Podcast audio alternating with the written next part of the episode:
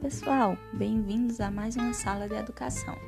Esse podcast que faz parte da disciplina Educação Brasileira do mestrado acadêmico em Educação da Universidade Federal de Campina Grande.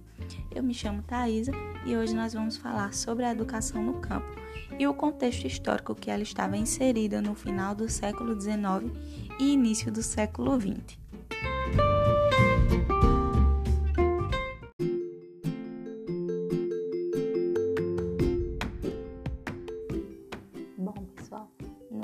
Dos anos 80, se encontra o fim da ditadura empresarial militar, que além de todo aquele processo negativo de repressão e autoritarismo que nós já vimos nos podcasts anteriores, ele também estava inserido no contexto de modernização.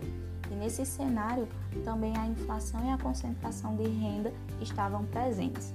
Muitas empresas vinham para o nosso país pois sabiam que teriam uma mão de obra mais fácil e conformada com a desvalorização do trabalho.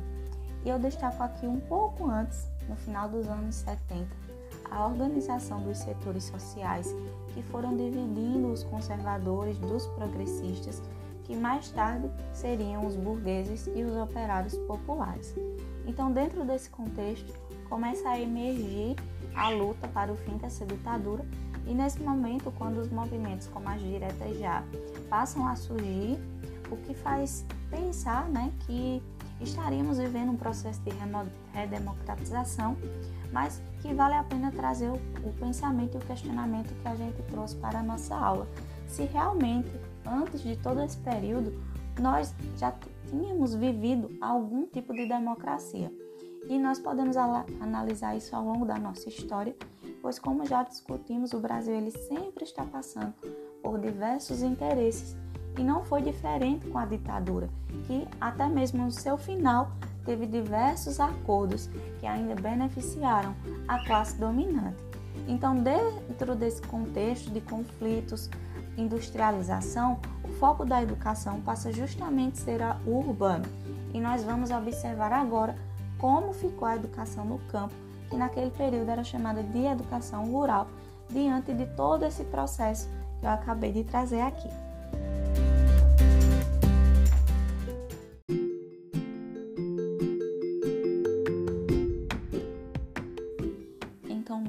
Desse contexto, a escola ela já era vista tanto como pública como também laica, que a gente viu que foram lutas trazidas desde anteriormente.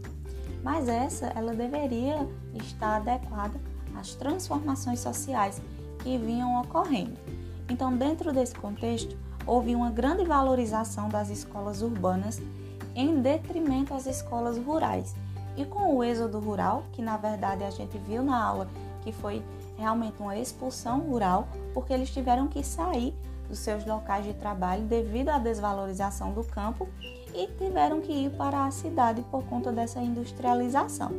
A visão que a cidade tinha nesse período era de melhoria de vida, de uma educação e que fazia com que esse olhar se tornasse justamente negativo sobre o agrário. Então, muitos saíram do campo e os que ficaram tinham uma educação que favorecia o capitalismo, que fortalecia o nacionalismo.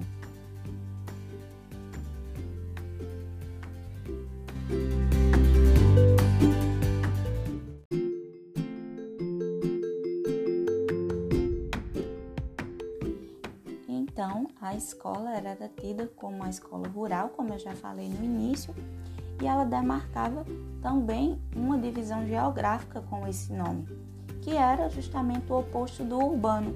E essa desvalorização que eu falei agora há pouco também alcançou a escola no que hoje conhecemos como a escola do campo. Então, eram escolas isoladas e multisseriadas, que é a característica que a gente encontra até hoje em algumas cidades, e a educação ela tinha como objetivo modernizar o homem, transformar em um brasileiro laborioso, que fosse disciplinado, produtivo, com ensinamentos básicos do seu local, eles traziam isso, mas isso na prática realmente não ocorreu, justamente porque muitas vezes os currículos da cidade eram simplesmente impostos dentro da escola rural.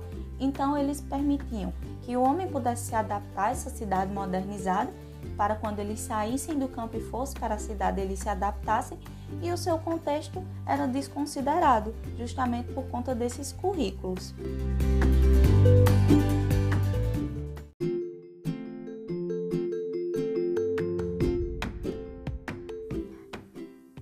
os professores, eles eram mandados para o campo, então eles possuíam dificuldades para se adaptar.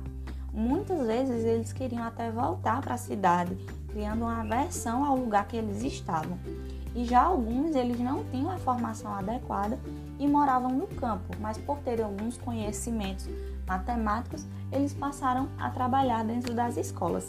Então foi perceptível na nossa aula que faltava essa qualificação dos profissionais, porque mesmo aqueles professores formados, eles eram formados de acordo com a cidade e eles não tinham conhecimentos do campo. E além disso, havia uma idealização do professor que, na ausência do Estado que se omitiu dentro desse contexto da educação do campo, o professor ele se tornou responsável tanto pela educação como daquele lugar, como também pela organização material do lugar, pois ele era visto como uma autoridade, um agente especial. Então, essas eram as características tanto dos professores como da escola. E a gente pode perceber como no fim a educação ela tinha justamente o objetivo de formar essa pessoa e adaptá-la para a sociedade, para a cidade.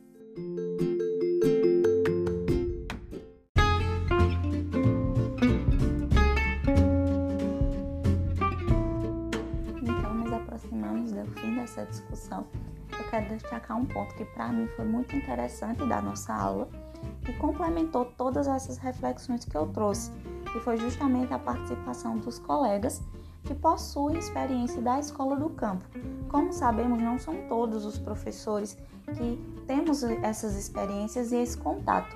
E poder perceber através do texto e com essas pessoas, esses alunos que possuem essa experiência, pode nos ajudar ainda mais a pensar sobre essa educação no campo. E como eu já falei, podemos perceber que a escola ela sempre está atrelada à formação do tipo de pessoa que os interesses privados da classe dominante querem colocar. Então, essa, todas essas discussões contribuíram muito e fizeram-nos perceber a importância desse pensamento histórico da educação e que reflete na nossa atualidade. Então, eu quero agradecer a você que chegou até o final desse episódio que foi um pouco mais curtinho, mas nem por isso menos importante, porque ele nos trouxe uma visão sobre essa escola do campo que eu considero extremamente importante. Aguardo você nos próximos episódios e um beijo e até o mais.